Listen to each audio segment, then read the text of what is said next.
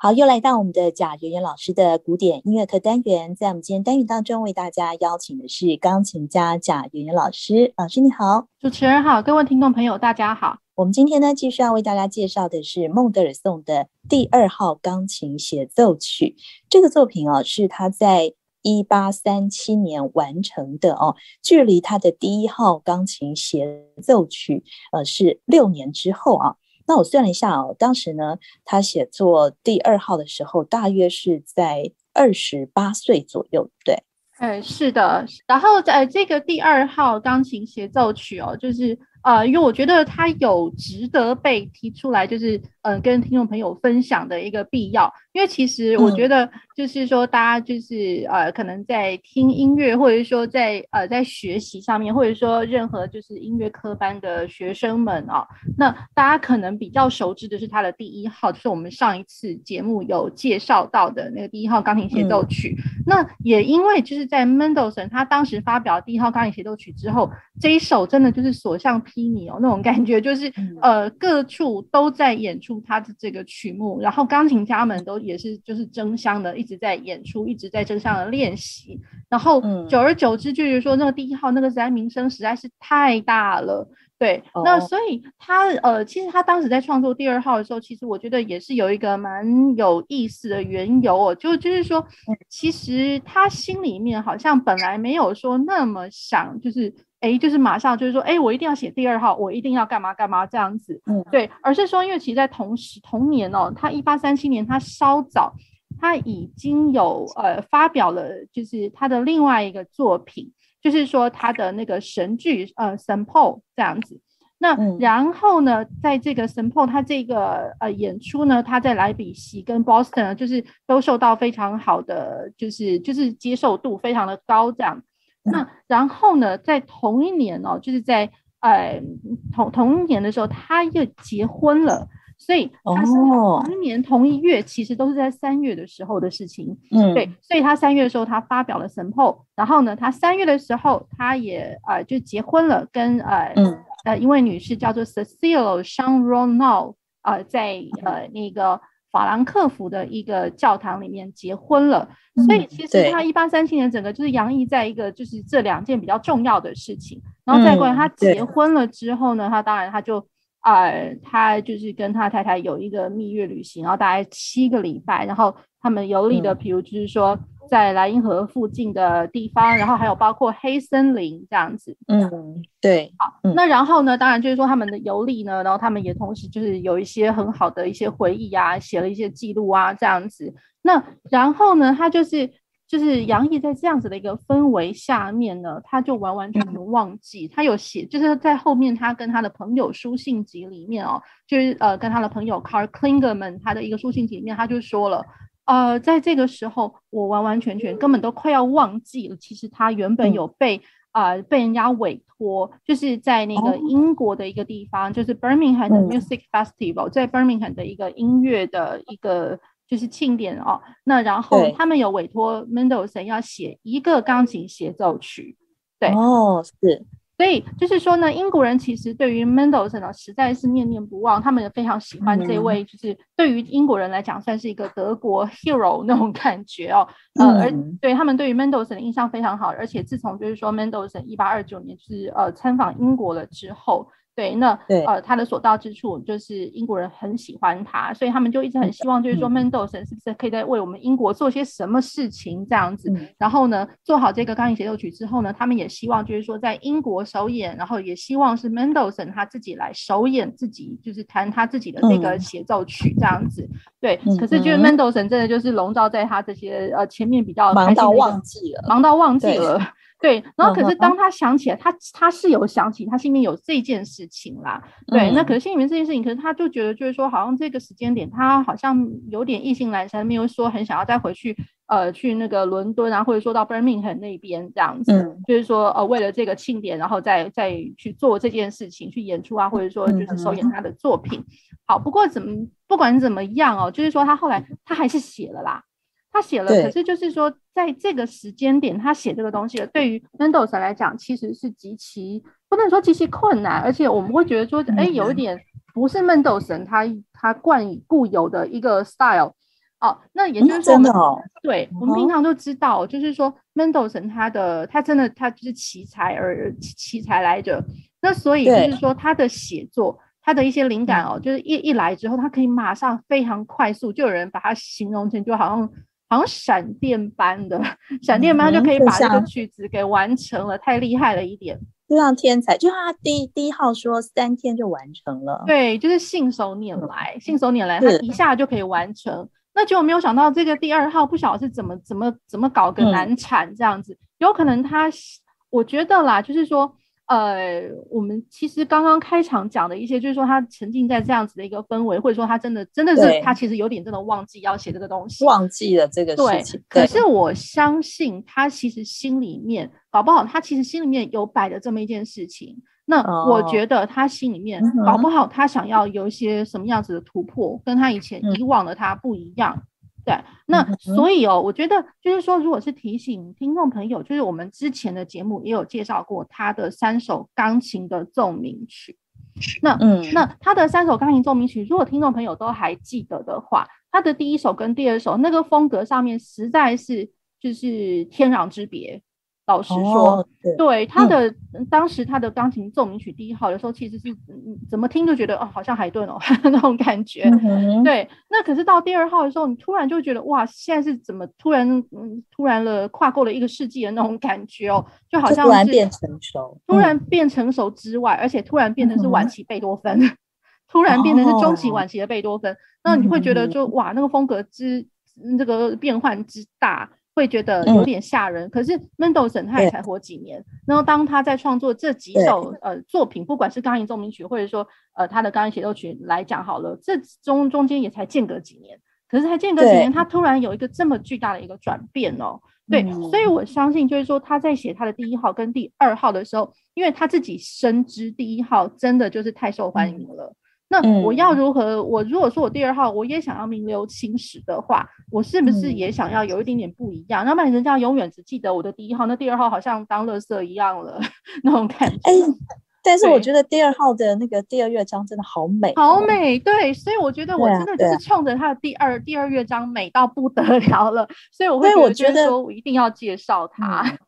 因为我觉得他并没有比第一号逊色啊。对，其实我觉得他真的很不一样，他真的很不一样。嗯、也就是说呢，呃，他呃，我这样来讲好了，他的他有一样的地方，一样的地方就是 Mendelssohn 他几乎他的钢琴协奏曲，嗯、或者说我们之后要介绍他的小提琴协奏曲什么的，然后几乎他都是 all in one，all in one，嗯、也就是说。我的乐谱上面要不写了 attacca，就是 attacca 的意思，就是说我在、嗯、呃双小节线，我还不会画粗黑的双小节线，是两条细细的小节线哦。嗯、那在那小节线的下面，嗯、下面双小节线下面写了 attacca，、嗯、就是说麻烦你连过去，就是接过去，哦、所以我乐章之间接过去了。哦、那然后都不能断，都不能断。我第一乐章接第二章，哦、第二章完了之后马马上就接近了第三乐章。不管就是说他的音乐上面有没有停顿，他就是直接不管有没有写 attacca，不管他有没有停顿，他就是 all in one。从第一乐章第一个音下去开始，你你结束的时候，应该就是三个乐章要全部结束了。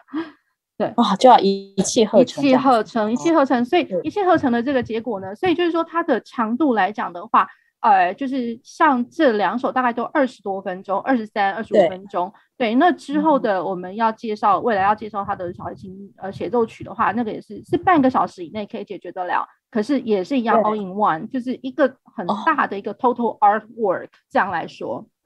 这是他的写作的特色哦。我觉得真的是特色。那然后呢，他虽然就是说，对于他自己的作品来之之间来比较来讲的话，这个是一样的东西。嗯可是对于他这个 Mendelssohn 他的作品跟别人的作品来来一起比比较的话，他真的是特色，就是 all in one，我不会有休息的地方。对，那所以我们真的想要就是有些休息或者说我们收放的时候，可能都是要找一些乐曲间它的一些段落，我可能一边演奏，然后我一边其实它的氛围上面或者自己心境上面要稍微摆下来一点，calm down 或者什么这样子，要自己 balance 好这样。好，那然后哦，我觉得。它的诶、欸，这个第二号跟第一号之间哦，那就第二号他真的就是费了好一段时间，而且他写完了之后呢，嗯、他还跟他的朋友讲说哎呀，我这个写出来之后，我相信你一定不会想要听了，你会，你一定会有点憎恨我的这个新的 Piano Concerto。他自己都这么觉得。因为他自己就觉得说，哎，我怎么费了这么久，其实绞尽脑汁，怎么好像不太好，他自己都不太满意的那种感觉。哦，对，所以他有点有点就是跟他朋友这样讲说，哎，我相信你一定不会喜欢他啦。嗯、那然后呢、嗯、，Robert Schumann 其实也蛮好笑的哦。Robert Schumann 常常，嗯，呃、就是他非常捧场 Mendelssohn 他的他的作品的所每一样乐曲的演出演出，他那个 Schumann 他一定都会去。然后 Schumann 他去了之后呢，他一定都会。有非常好的一个 compliment，就是，呃，因为舒曼大家都知道他有办他的新音乐杂志嘛，然后那些音乐杂志它最大的一个功能就是说，我要提携后进，就是我要让、嗯、让呃后代或者说我同时期的人呢，大家知道，就是说，哎，来，大家现在眼睛放亮一点，现在我们有一个。奇才出现喽，大家来看一下是哪？对，大家来看一下是哪一位 这样子。对，所以一方面是介绍，向大众介绍他认为他呃认可的一些音乐家，然后再来就是介绍他们的曲目，然后有一些曲目的一些乐评。对，那所以舒曼他每一次每一首给那个 Mendelssohn 的乐评都是哇好的不得了什么的。那唯独这一首，唯独这一首钢琴第二号协奏曲，他真的就是。呃，舒曼他他就有点语带保留，他也就是很小心的啦，他很语带保留，嗯、他就说，呃，这首钢琴协奏曲，呃，或许他是这样讲，或许我有也有可能我错了，他会这样写的，或许我错了，嗯、那有可能会不会是他只有短短的几天把它写出来，或者说甚至短短的几个小时把它写出来，啊、是吗？这样，这样对，那舒缓他就非常的保留的这样写，他就说。哎，我相信哦，因为只要是 Mendelssohn 的东西，对于钢琴家来讲，嗯、钢琴独奏家来讲，那绝对是有一定的困难度，它有它的华彩，或者说很多技术性的一些要求。嗯、那可是呢，嗯、确定的就是，哎，这首钢琴协奏曲怎么好像它它是写完了，还是还没写进去的那种感觉？对于一个很厉害的钢琴演奏家的话，是不是真的就把它晾在那里了呢？因为一般就是说，哎、嗯，这首曲子我怎么没有看到它，呃，嗯、如往常那样子的那种华彩，或者说很恐怖的钢琴技术？哦，真的、啊，所以是因为这个原因啊？对，所以舒曼他自己都觉得，对，舒曼，对，舒曼自己都质疑了，哦、就是说，哎，是吗？这这这这这是孟德尔颂的东西吗？这样他 他会这样写，比较平易近人的作品就对了。呃，就是他会认为，就是说，哎，怎么好像钢琴家，就是独奏家来讲，没了没了那个亮点，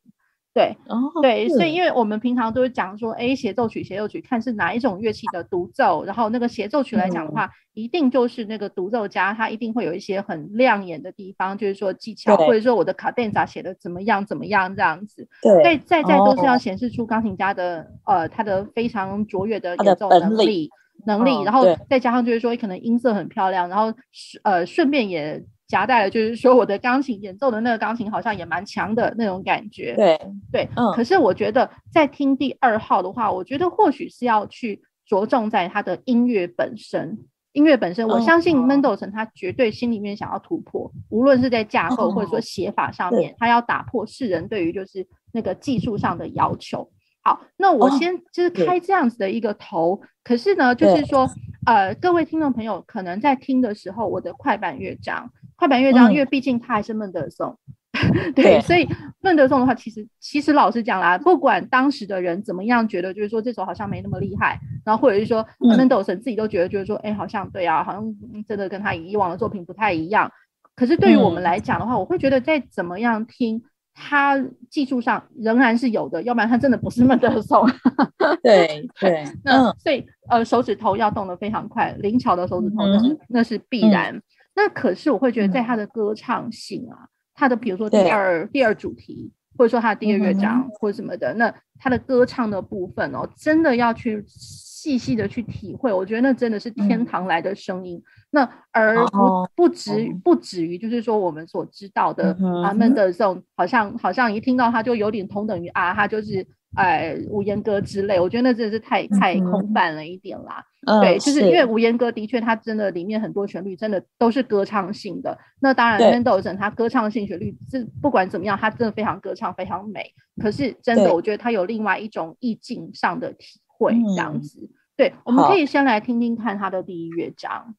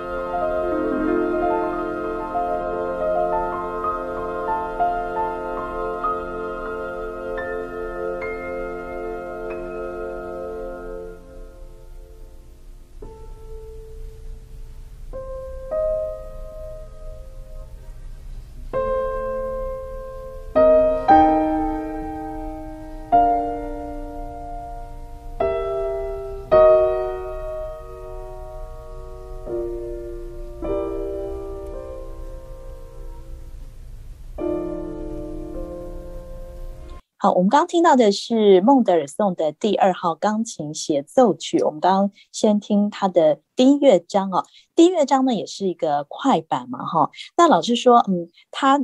里面有没有一些就是呃孟德尔颂过去作品里面一些比较炫技的成分，还是说他真的就像舒曼所讲的，他的技巧性没有那么高啊？我觉得对于我们自己在呃，就是演奏音乐或者说在学习音乐的学子们哦，我觉得他仍然会有要呃技术上的一些需求啦。就是说你没有平均灵巧、很轻盈的那个手指头的话，你根本动不了。就是这个曲子，它再再怎么样，不管是被人家觉得怎么样，我觉得它的美会呃，就是做不出来。对，那可能舒曼，我会觉得他或许啦，因为毕竟第二号嘛。第二号，呃，第二号来讲的话，多多少少你可能都会有一点跟第一号不同的期待。那你可能会觉得，就是说第二号会不会就是哇哦，更更加的呃呃，就是有播出，对，波波非常的有波澜，或者说就是呃很亮眼的那种感觉，一定会有不同的期待。所以我觉得那可能只是舒曼他个人。那或许也只是 Mendelssohn 他个人，他会觉得就是说我就不满意这样子。可是对于我们来讲的话，它真的已经很 很了不起了。好，那然后哦，他这个第一乐章 Allegro appassionato，那它是四四拍 D 小调。好，那然后就会觉得就是大家，我觉得呃一方面啦，就是我有看到一个文献，他这样来讲的，他就是说，呃，Mendelssohn 为什么他一直觉得不太好呢？就是实在是因为。嗯，你实在是不应该是在你在度蜜月的时候，然后呢，蜜月的时候你写了写了这个东西，好像你心里面有一个 压力。那然后度蜜月的时候，然后你还居然给人家写了一个低小调低小调，我觉得低小调的感觉是什么？这个是有点太好笑了一点。就是低小调来说，我觉得大家如果去想想看低小调，如果我们以前我们想想看，钢琴协奏曲有谁是 D 小调？莫莫扎特。莫扎特他的 K 四六六那个是 D 小调，好，oh. 那或者是说像莫扎特他有那个 Fantasy 也是 D 小调，嗯、uh-huh.，那然后呢，再来就是说有他的那个呃 Don Giovanni 或者什么，就是他也有一些就是器乐的作品，然后也是 D 小调，可是 D 小调开头的话，哇，那一定表示某种就是好像悲哀或者说悲伤，甚至甚至有悲剧。Uh-huh. 悲剧的那种感觉，哦哦、对、哦，所以大家就是有有人在笑了。那、嗯、你怎么在 honeymoon 的时候再写一个很有悲剧式的东西？你当然写不出来啊。对，哦，超级好笑的。对，嗯，好，那然后我就是说，呃，它的一开始 D 小调，呃，大家会听得到那个 orchestra 的部分，它一开始就是滴答答答，然然后它是一个下行的，然后再过来马上。嗯等于是我一开始我的钢琴就已经是在跟呃器乐哦，就是跟跟乐团的部分在做对话。这个其实我觉得是论写法上来讲是非常有别于我们所熟知的协奏曲的写法。对，哦、我们协奏曲的话，我们第一乐章哦一一定就是奏鸣曲式嘛。那奏鸣曲式的话，我一开始甚至是有双呃城市部的一个、嗯、一个写法。呈示部，因为我们奏鸣曲是城市部、发展部、在线部。那我的城市部一开始，因为它是协奏曲，所以我一定来讲的话，一定是呃管弦乐团要先出来一个城市部，然后把第一主题弄一弄，嗯、第二主题弄一弄，然后这样出来，然后再过来，为我的钢琴再出来一次城市部，然后第一主题大家看、嗯、听到了，第二主题听到了，然后再过来就是我们所熟知的可能发展部，然后在线部、嗯、可能。发展到在线，或者说在线部快要到扣打的时候，哎，来了一个很就是很不寻常，也不会就是说很独特的一个卡顿扎这样给后头的乐器，这是典型的协奏曲的写法。那可是他这个第一，对吧？第二号钢琴协奏曲，我一开头我已经没有了那个双城市部的出现，我已经没有这个东西了，所以它这跟第一号不太一样。嗯，好，所以他一开始就是跟管弦乐团对话这样子，对，对话，而且就是那个对话来讲的话，可能你会觉得，哎，是不是好像，呃，一开始他就有一点在预示，就是预告，就是说，哎，我有什么样子的一个氛围，或者说悲剧式的开头，或者是怎么样，就是一个未知数，可是你会觉得蛮充满想象。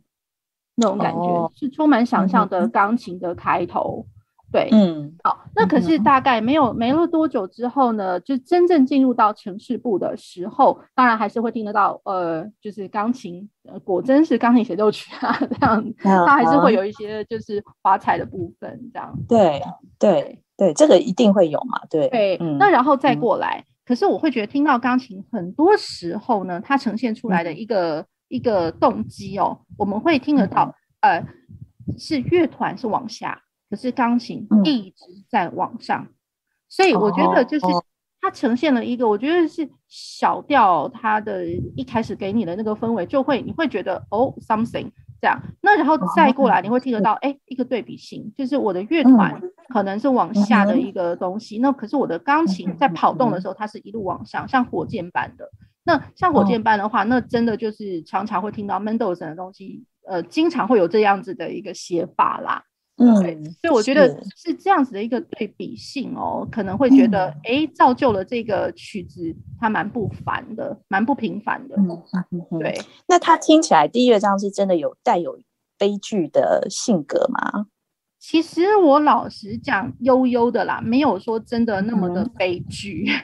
对，嗯、其实我觉得，所以这个这个是蛮蛮有意思的一个一个呈现方式，这样子。然后再过来哦，大家可能会。听到就是说，我的在调性上面，调性上面，我一开始低小调，然后到了第二主题的时候呢，大家会觉得说，哎，怎么好像稍微真的不一样了？它的第二主题原本 supposedly 你会觉得，呃，一定就是关系大调，或者说有可能是在它的同名大调，不过关系大调成分应该会比较多。可是，一开始听到就是，哎，C 大调跑出来，一听就知道就是说，哎，这个是第二主题了。可是，哎，这个调性上面，嗯嗯嗯，这样子，然后大概没有多久，你才真的听到，就是说，哦，原来他真的还是要到 F 大调去，所以他的第二主题的开头有点故弄玄虚，对，就是他等于是起始于第二主题的属调上面，对，所以我觉得，对他的这个铺陈的方法，其实我觉得蛮特别的。那然后再过来，各位呃听众朋友，不晓得刚刚在听的时候。有没有听得到一个？就是说我的扣打，也就是说我的第一、嗯、第一乐章哦，快要结束，然后会觉得就是说，哎、嗯，怎么又来了一段？好像就是蛮呃，我觉得就是蛮具想象力的。那我觉得那个想象力，嗯、我觉得像是前后呼应般的耶。就是我们一开始乐团瑞拉法瑞的第一的，然后呢，我的那个钢琴出来的时候，它就是一个蛮，我就觉得蛮具有。叙述跟幻想的一个方式，那然后我的扣打最后最后尾奏的时候又来了一段，而且是呃钢琴自己自成一段，就好像又是它的一个卡顿扎，只是说那卡顿扎它不是华彩的卡顿扎，我觉得是蛮有心境叙叙述般的那种感觉，会听得到一直都有那个 arpeggio 这样子，对，会觉得好像幻想曲，真的就就是有点像幻想曲那种感觉。而且它的换它的那个扣打一开始的地方是呃我的乐团主题原本是 D 小调，所以你会听得到 D 小调的主题，然后哎怎么又跟 C 小调的主题就是有一点在交叉呃穿插的出现，然后再过来钢琴就自己悠悠的这样好像在讲故事般的跑出来，然后讲故事般，然后他出来，然后大概讲完了之后也不是讲完，他就他就默默的然后就接到了降 B 大调，然后就那个。乐团第二乐章，第二乐章了，对，哦、所以我觉得这个我觉得是蛮引人的地方。然后大家也一一定也去想想看，我们之前在介绍，比如说 Mendelssohn 他的钢琴奏鸣曲的时候，曾经一、嗯、曾经也是在他的第二号、第三号，你会听得到，尤其就是呃第二首的时候，嗯，他的乐曲中间一样有那种非常幻想般的卡顿扎。对，就是说他以前其实我觉得这样子的一个写法哦，就是在他的钢琴奏鸣曲里面，他就曾经有这么样子一个实验，他把奏鸣曲当做协奏曲那样来写。对哦，对，所以我觉得就是在他他的那个作品里面，他就已经这么样做过，所以呃不